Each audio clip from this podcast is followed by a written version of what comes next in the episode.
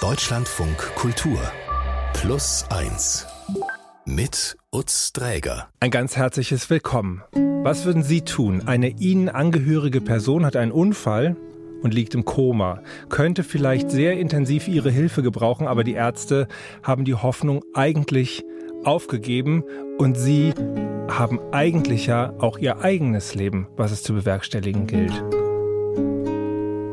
Sie wissen, wir erzählen hier jede Woche Geschichten aus dem wahren Leben. Und die heute, die geht so, es waren mal fünf Brüder.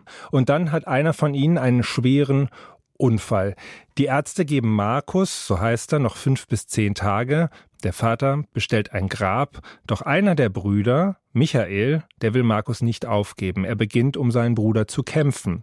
Die Regisseurin Julia Horn, die hat die beiden Brüder Markus und Michael zehn Jahre mit der Kamera begleitet. Im Ergebnis ist 2019 der Dokumentarfilm Bruderliebe erschienen. Der Film lief auf großen Festivals, war für den Deutschen Filmpreis, den Dokumentarfilmpreis und den Grimme-Preis nominiert und hat auch andere Preise erhalten. Und ich freue mich sehr, dass Julia Horn uns jetzt aus Köln zugeschaltet ist. Hallo Julia.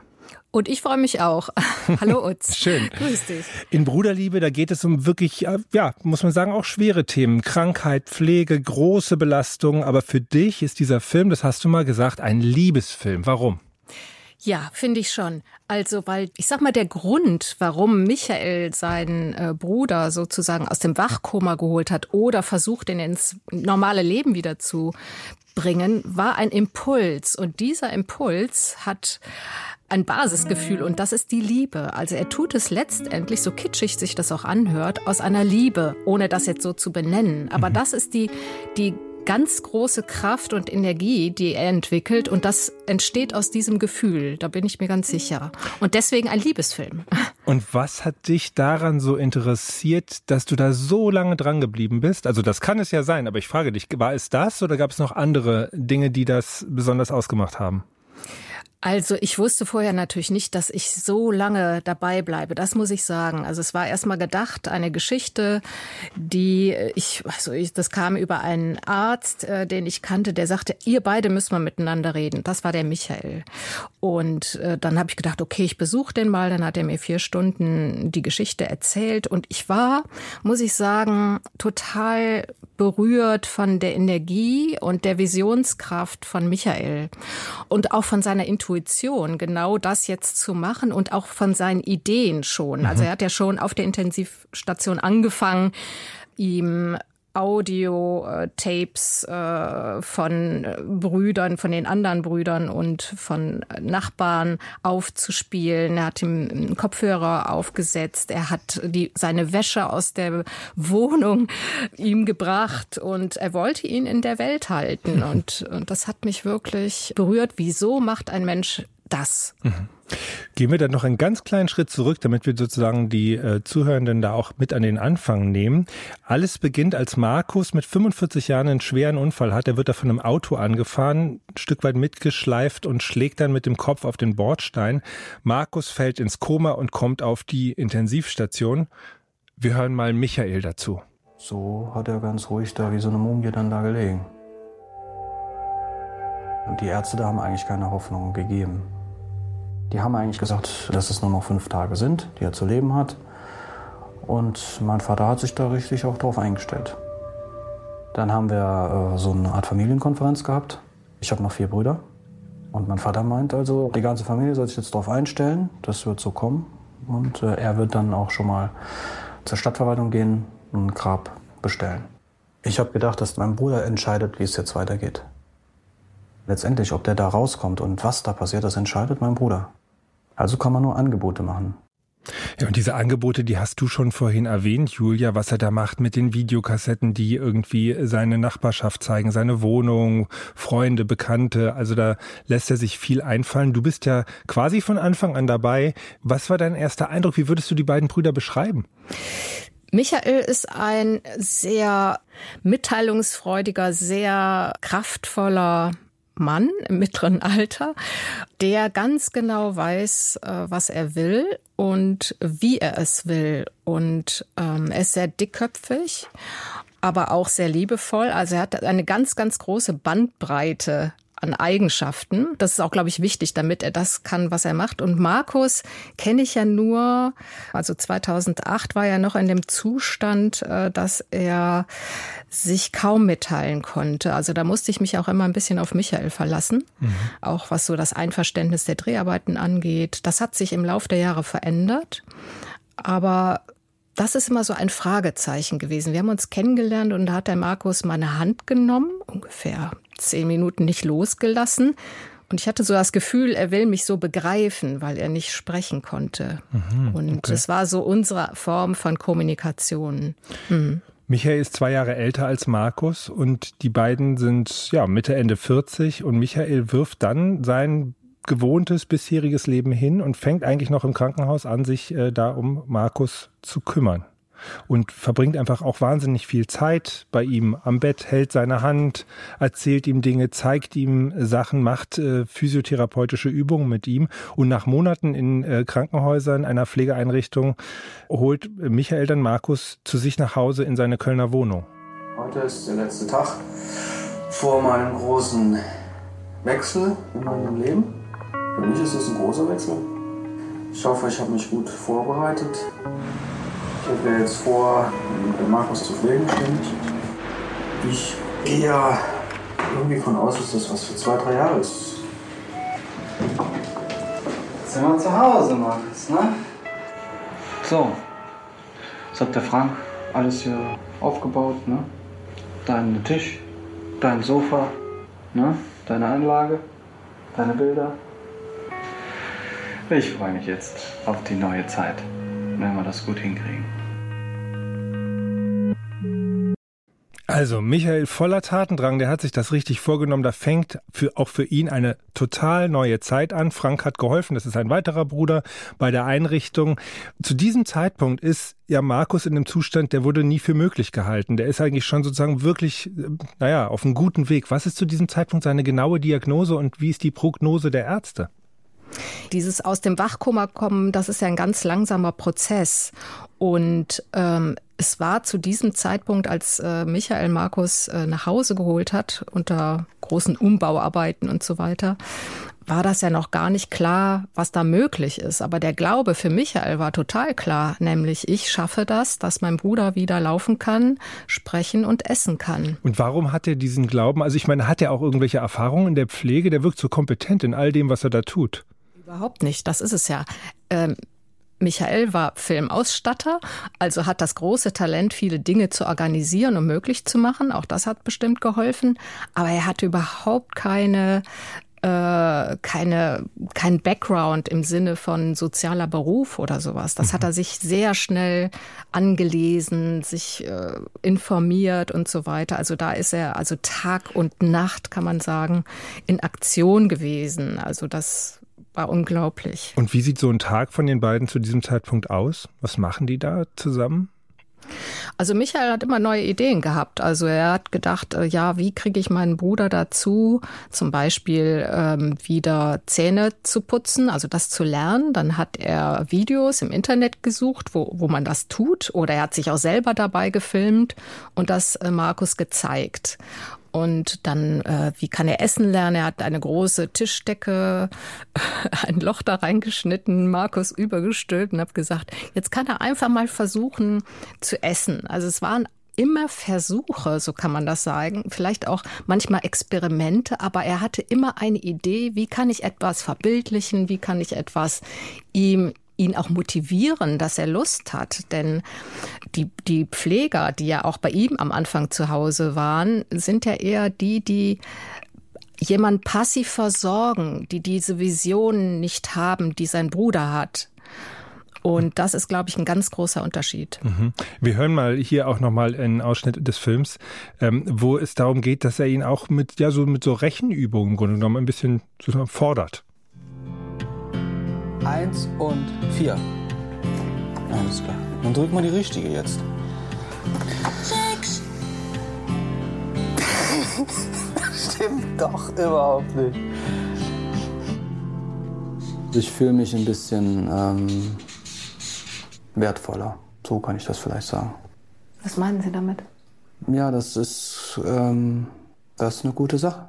Also ich fühle, dass das, was äh, der, das Grundgefühl, was ich zu mir selber hat, meinen eigenen Impulsen so nachzugehen, dass das äh, in dieser Geschwindigkeit eine Potenz darstellt. Es sind immer die Kleinigkeiten. Ne? Da kommen wir hier immer noch Idee, schneiden wir schnell auf, damit wir es nicht vergessen.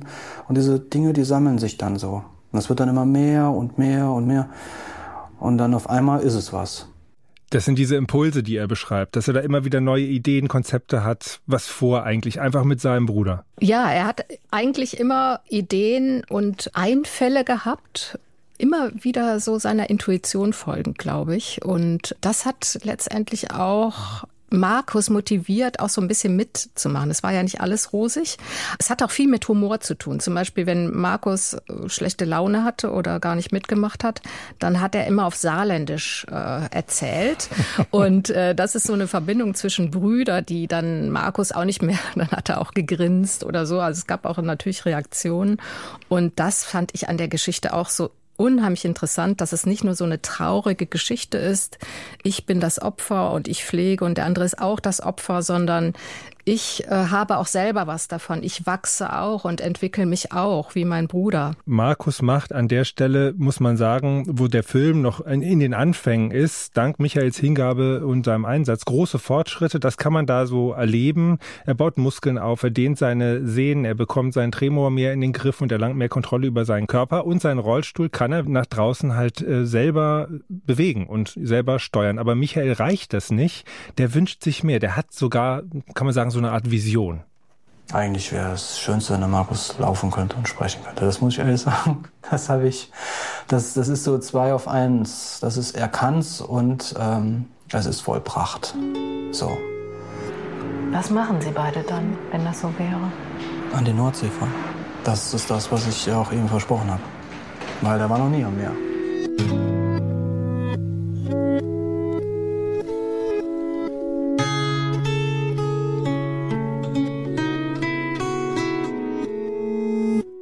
Markus hat ja insgesamt vier Brüder und den Vater, den gibt es ja auch noch, aber da gibt es einen großen Konflikt. Darüber hast du, Julia, auch mit dem jüngeren Bruder Frank gesprochen. Mein Vater mag einfach nicht mehr wissen, wie das jetzt mit Markus weitergeht, welche Fortschritte schon erfolgt sind, wie, wie Markus sein äh, Zustand ist.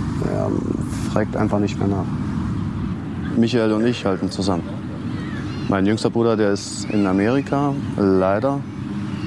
Und das ist auch der Einzige, der noch äh, kontinuierlich eigentlich nachfragt, wie es Markus geht. Und ansonsten ist die Familie zerbrochen, würde ich schon sagen. Ja. Michael hat noch nie etwas unversucht gelassen, wenn er sich das auch in den Kopf gesetzt hat. Und ähm, es ist das ist, glaube ich, die Liebe, die in, die in ihm steckt und die er äh, weitergeben kann, was aus dem Rest der Familie einfach nicht auftaucht.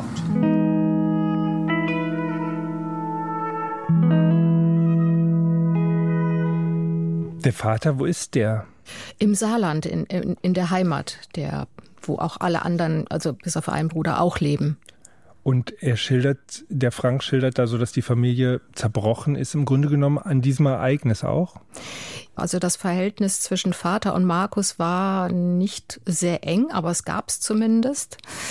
Als der Unfall dann äh, geschehen ist und die Ärzte eben gesagt haben, in den nächsten fünf Tagen äh, wird ihr Sohn sterben, da hat der Vater das eben so geglaubt, wie man eben Ärzten glaubt und hat eben angefangen, das zu organisieren, eben das Grab zu bestellen und und da ist eben Michael hat sozusagen auf den Tisch gehauen und hat gesagt, nee, das ist noch nicht entschieden. Mhm. Und hat dann für seinen Bruder gekämpft und im Prinzip auch damit erstmal gegen die Einstellung seines Vaters natürlich. Okay. Hat die Familie da mal irgendwie eine Beratung bekommen, eine Unterstützung in so einem speziellen Fall ist es ja eine enorme Belastung eigentlich auch für alle Beteiligten. Ich, nein. Also das, ich weiß auch gar nicht, ob das äh, gesucht worden ist. Also vom Krankenhaus gibt ging da gar nichts aus. Das äh, hätte ich jetzt gewusst. Und äh, das war einfach diese, dieses Glauben an das, an das System. Wenn das Gesundheitssystem sagt, das wird nichts mehr, dann wird das nichts mehr. Mhm. Also das ist vielleicht auch bei so einem Hintergrund, ich will das gar nicht so verurteilen, sondern das ist eben auch der Background des Vaters, der ganz anders aufgewachsen ist in so einer ländlichen Umgebung. Also das ja, das war leider so. Mhm. Mit dem Vater gibt es noch eine Begegnung, die tatsächlich noch stattfindet. Dazu kommen wir später. Äh, aber erstmal gibt es vor allem Probleme, die Michael hat, und zwar mit den Pflegediensten. Im Prinzip hätte ich mir das ja sparen können. Was Weiterentwicklung von Markus angeht, war das ein völliges Desaster, weil es einfach nicht zu vermitteln war, dass die Pflegedienste, die ich engagiert habe, dass die diese Reha-Maßnahmen machen, wie ich es gerne hätte.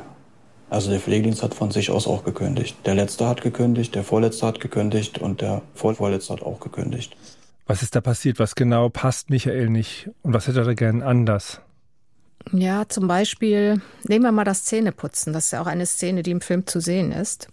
Und wo die Pflegekraft äh, sehr energisch versucht, äh, dem Markus das beizubringen oder das selber schnell macht, äh, damit es vollbracht ist. Und das ist ja genau das, was der Michael ähm, nicht möchte. Der möchte, dass der Markus wieder einen eigenen Willen und eine eigene Motivation entwickelt und nicht, dass an ihm passiv, ich sage es jetzt mal böse, rumgemacht wird. Und das hat aber der Pflegedienst, der natürlich auch viele andere Patienten hat, die konnten sich dem nicht so anschließen. Michael ist aber auch sehr, da sehr gnadenlos. Der sagt, ihr müsst das so machen, wie ich das möchte. Und wenn ihr das nicht so macht, dann können wir das nicht zusammen den Weg weitergehen. Michael übernimmt die Pflege irgendwann komplett, auch weil er denkt einfach, ja, dass er es besser kann als die. Und ähm, wenn er dann zu diesem Zeitpunkt nicht direkt bei Markus ist, dann schaut er auf Kameras, die er um seinen Bruder herum angebracht hat. 24 Stunden am Tag, Tag für Tag, Monat für Monat ist Michael also quasi für ihn verantwortlich und da kommt es dann mitunter auch zu Konflikten und man hat den Eindruck, die Stimmung kippt da generell so ein bisschen. Hier gibt es eine Situation, da machen die zusammen eine Übung, aber die sind also sozusagen kooperieren dann nicht so richtig miteinander. Zeig mal, für wen hast du das jetzt gemacht? Genau. Sag mal für mich. Genau. Markus. Genau. Sag mal Markus. Markus. Genau. Du kannst auch viel mehr sprechen, ne? Mein Bein funktioniert ja, mein linkes Bein. Und deins wird auch besser. Also wir machen das für dein Bein. Okay? Es ist viel zu eng. Ich war ja nie länger als einen Tag alleine. Ah, ohne ihn. Jetzt, seit der Zeit. Eigentlich ist für mich dann nur noch so eine Idee raus hier. Ne? Abhauen. So. Das ist wie wenn man mit der Freundin Krach hat. Wenn das so an einem mit dranhängt und man sieht dann, der bewegt sich dann auch nicht mehr, wenn wir mal Krach haben und so, ne, dann wird er ganz ruhig, bewegt sich gar nicht mehr. Aber ist mal scheiße, das, da wollte man eigentlich nie hin, in diese Richtung, ne. Also er spricht da von Krach und schildert, dass sein Bruder so still ist, noch mehr in sich sozusagen versinkt. Ähm, das schildert er dann sozusagen, so, so tragen die einen Konflikt aus, wenn einer nicht sprechen kann eigentlich. Genau. Die Kameras, die Michael aufgebaut hat für ein paar Monate, war der Versuch, nicht immer mit äh, Markus zusammen zu sein. Also sozusagen ihn zu schützen und sich selber auch, damit mhm. sie sich nicht aneinander so aufreiben. Aber man muss sich das auch mal vorstellen, wie es ist, über Jahre äh, aus einem nur in dieser Wohnung zu sein mit einem Menschen. Und äh, natürlich kommen da auch mal andere, aber das ist so ein Mikrokosmos, der unglaublich anstrengend ist. Und Michael musste sich ja auch immer dem Tempo von Markus anpassen und hat seinen eigenen dann sozusagen nicht mehr folgen können. Und das reibt, hat ihn sehr aufgerieben. Es gibt lange Sequenzen, wo die viel einfach nur nebeneinander sind. Sie sind einfach liegen auf dem Bett. Das sind Sachen, die man sozusagen aus dem hektischen Alltagsleben ähm, also gar nicht mehr kennt. Und aber das ist einfach, also ich finde das auch ganz toll zu sehen, wie die sich da im Grunde genommen so wahnsinnig nah sind. Die gucken in die Luft. So, äh, Markus bleibt nicht viel übrig, Michael macht mit. Wie hat sich denn die Beziehung zwischen Michael und Markus seit der Zeit im Krankenhaus bis zu dem Zeitpunkt, den wir jetzt erzählen, entwickelt? Ja, zwischen Also die haben, glaube ich, so eine erstmal so eine ganz enge Geschwisterbeziehung und aus diesem ganz passiven äh, Markus ist so nach und nach ein Markus geworden, der schon mehr reagieren konnte oder sein, sein, seinen Raum vergrößern konnte an Reaktion. Ich glaube, dass sie sehr, sehr eng aufeinander geschweißt sind, sehr nah zusammen, das sieht man ja auch räumlich. Und aber dass das eben eine schöne Seite hat und eben auch die dramatische Seite, nämlich dass es einfach zu eng wurde für beide mhm. und auch für Michael. Mhm. Und trotz dieser Konflikte, die da mitunter auch auftreten, gibt Michael nicht auf und äh, hält an der Beziehung, aber auch an seiner Vision fest, dass es Markus deutlich besser gehen kann. Wie gefällt dir denn dein Leben? Findest du es noch gut? Nee. Soll es wieder besser werden? Hä? Gut. Also ich entschuldige mich bei dir für alles, was in letzter Zeit schlecht gelaufen ist und was ich mit dir vielleicht gemacht habe, was nicht so toll war. Tut mir wirklich leid. Es war zuletzt jemand hier, der sagt, mein Gefühl ist ehrlich, der Markus macht es nur noch für dich. Die Möglichkeit, dass er sterben will, sage ich mal ganz extrem gesprochen. wenn er keinen Bock mehr zum Leben hat, ist ganz einfach. Der braucht ja nachts nur die Decke auf dem Kopf liegen zu lassen und kriegt keine Luft mehr und dann stirbt er. Aber solange er sich die Decke noch selber vom Kopf wegholt, würde ich sagen, hat er noch keine Lust zu sterben. Und wenn ich ihn frage, was hast du keinen Bock mehr? Willst du noch weiterleben? Ich habe ihn das auch gefragt. Ja?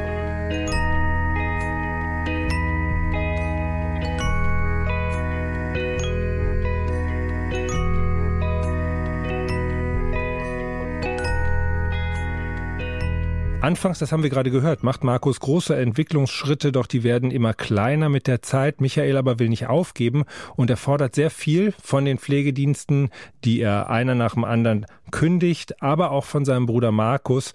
Und der wendet sich mitunter häufiger auch von seinem Bruder ab und scheint ja, ein Stück weit zu resignieren, was seinen eigenen Zustand angeht. Um herauszufinden, ob Markus überhaupt noch Lebenslust in sich hat, plant Michael zusammen mit dem anderen Bruder Frank für Markus eine Reise mit dem Wohnmobil in ihre alte Heimat ins Saarland, nämlich zur alten Wohnung von Markus, aber um vielleicht auch den Vater zu treffen. Ich habe gestern und vorgestern schon den Traum gehabt, dass ich durch die Wohnung vom Elternhaus gegangen bin und immer gesehen habe, was da so für Tapeten waren und für Möbel, wie die gestanden haben. Es geht um Heimat. Ich laufe mein Leben lang, laufe ich eigentlich diesem Heimatgefühl selber hinterher. Ja, ich merke, dass die Anerkennung suche von meinem Vater, dass die der Haken an der Sache ist. Da dran macht sich mein Lebensglück fest an der Anerkennung bei meinem Vater. Hallo. Hallo, ja. Ja, Vater, das ist er. Jo. Hallo, Junge. Na? Ah. Ja. Soweit, ja. Gut. Hier ist auch alles in Ordnung. Ja. Ist alles nicht so, wie es soll sein, ne? aber das ist, das ist das Leben. Ach, der entwickelt sich aber, der Freund hier. Mhm. Lernt immer fleißig was dazu, der Markus. Ne? Und äh, uns geht's ganz gut. Mhm. Mars versteht ja auch, was du sagst. Als, äh, Der versteht dich ja ganz normal. Siehst du schon an seiner Miene, ne? Mhm. Ja. Man muss eben gucken, wie man durchs Leben kommt. Man darf einfach nicht drüber nachdenken, ne?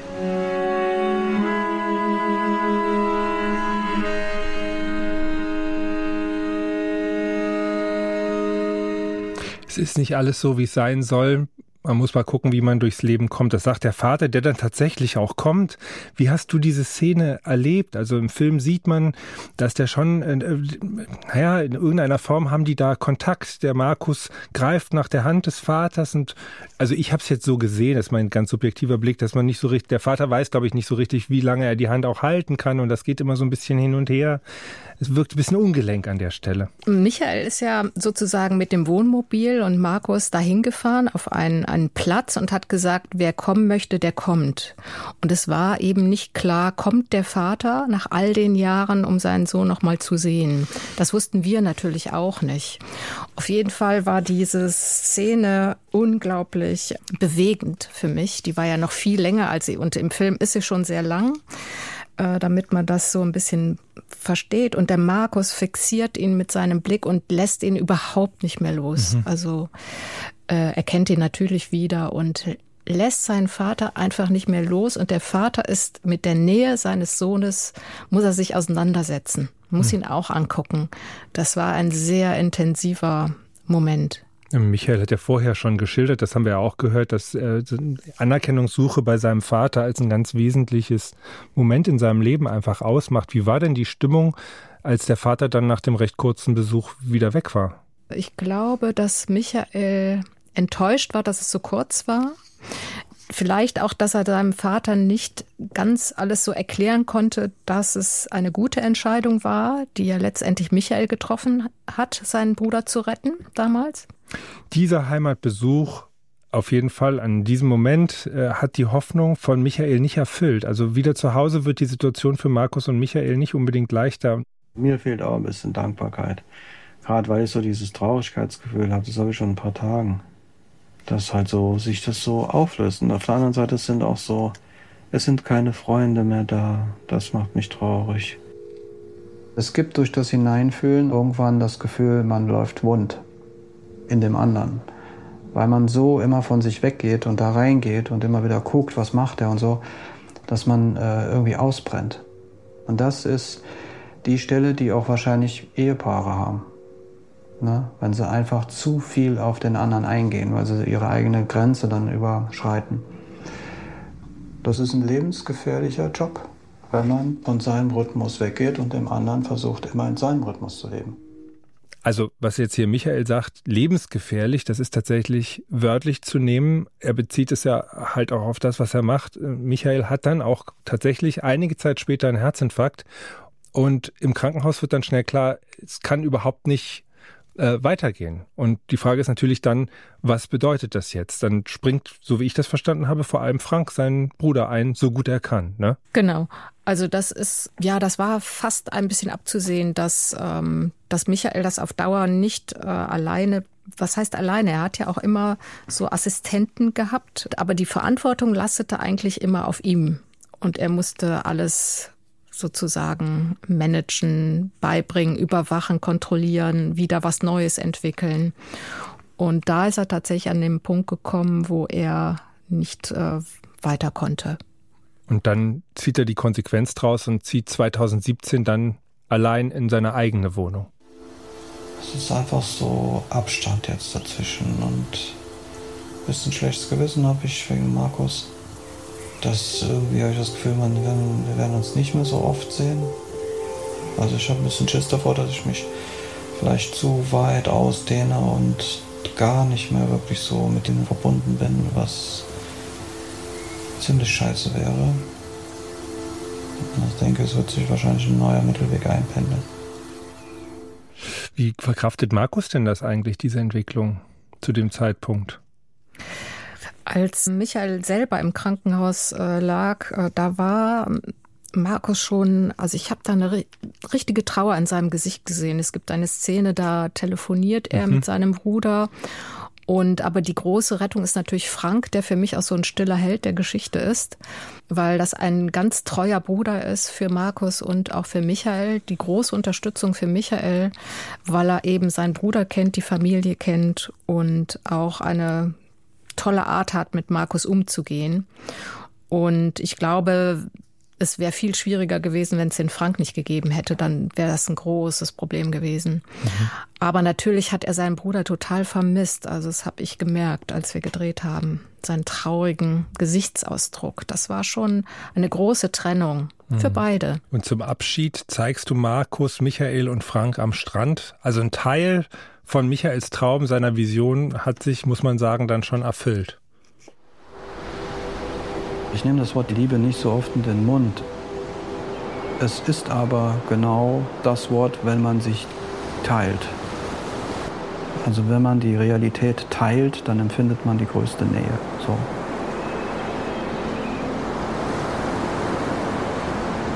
Oder wenn man sich verstanden fühlt.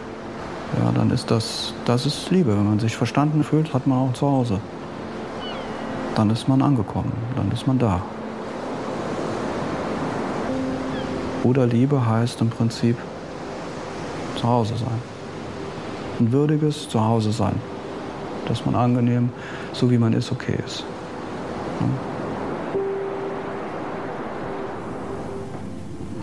Das, ja, traurig macht mich das immer, weil das halt nicht so ist oft. Und weil ich dafür verantwortlich bin, aber es nicht selber machen kann halt. Ne? Diesen Teil von Michael würde ich gerne noch mehr verstehen. Er ist da traurig, dass er nicht mehr die Kraft hat, dieses Zuhause zu, zu bieten. Ja, ich glaube, äh, das war auch das erste Mal, dass er da wirklich so angefasst war. Er ist im Prinzip traurig, so habe ich das zumindest empfunden, dass er nicht mehr der enge Bruder sein kann zu Markus. Nicht mehr jeden Tag da ist und Guten Morgen sagt, weil Michael hat ja seine eigene Wohnung, ist aber immer natürlich drei oder vier Tage noch da. Aber er musste sich selber auch retten. Das klingt jetzt fast so ein bisschen negativ insgesamt, aber wie hast du denn das wahrgenommen? Also für mich ist, wenn ich diesen Film schaue, das einfach ein Beweis, wie wahnsinnig wunderbar, also es klingt jetzt ein bisschen schmalzig, sorry, aber also was für eine wunderbare Kraft aus der wirklich tiefen Liebe füreinander kommen kann, dass jemand, der wirklich ohne jede Hoffnung äh, mit auch nur einer Person, die daran glaubt, helfen zu können, irgendwie vorankommen und leben kann. Und das ist jetzt, also ich hätte jetzt am Ende gar nicht gesagt, oh Gott, da ist ganz viel schief gelaufen, so wie es vielleicht ein bisschen klingt gerade. Nee, Du hast völlig recht. Es ist natürlich ein was Großartiges gelungen und ich finde, was ich an der Geschichte überhaupt so interessant finde, ist, es, dass es nicht nur eine persönliche Familiengeschichte ist oder da rettet dein Bruder seinen Bruder, was ja schon großartig genug ist. Das muss man ja mal sagen. Er hat ja sein, auf sein ganzes Leben verzichtet, auf eine Freundin verzichtet, auf seinen Job verzichtet. Immer da gewesen, sich was einfallen lassen, äh, wieder was Neues. Und, und ich finde, das ist so, ähm, das stellt doch uns auch so viele Fragen also vielleicht haben wir nicht pflegebedürftige Angehörige, aber wir haben Partner, wir haben Kinder, wir haben Freunde. Wie gehen wir denn miteinander um? Wie viel sind wir denn bereit, uns einzulassen? Wie viel Zeit nehmen wir uns denn für den Moment, in dem wir sind? Was machen Markus und Michael heute? Wie geht's der Familie? Also Michael ist, hat immer noch seine Wohnung und ist noch so drei Tage bei Markus hat sein eigenes Leben, geht jetzt viel tanzen, raus und Markus äh, fährt, mein Kollege sieht den oft im Stadtteil Köln, Ehrenfeld, äh, rumfahren mit dem Rollstuhl, manchmal alleine, manchmal hat er jemanden dabei. Also es gibt die Verbindung zwischen beiden natürlich. Es gibt äh, das eigene Leben, das Michael jetzt führt.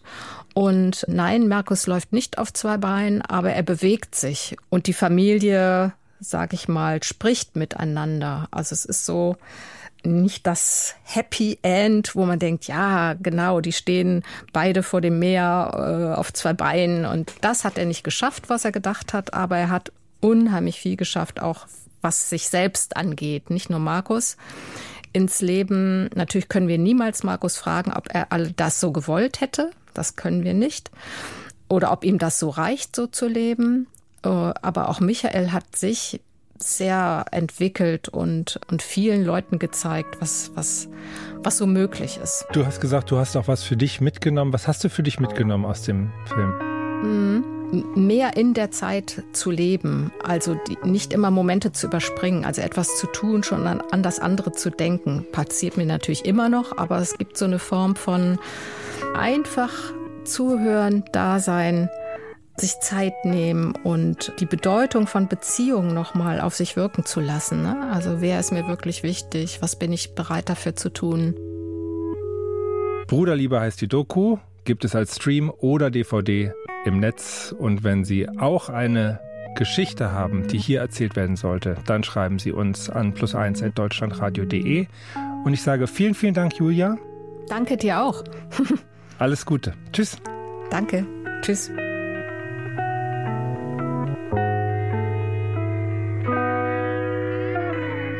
In unserer zweiten Plus 1 Podcast-Folge der Woche ist Nicola Schmidt zu Gast. Die Wissenschaftsjournalistin und Bestsellerautorin macht sich Gedanken darüber, inwiefern wir Menschen ein unserer Art gerechtes Leben führen. Du kannst halt sehen, okay, es gibt egalitäre, friedfertige, wahnsinnig gesunde äh, Völker, die sehr alt werden und sehr entspannte Kinder haben. Und dann habe ich halt geguckt, okay, wie machen die das denn?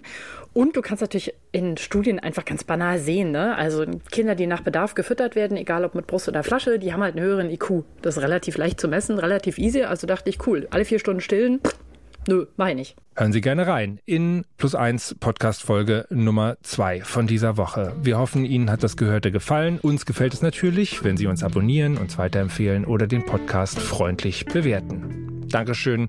Mein Name ist Lutz Träger. Tschüss und bis bald.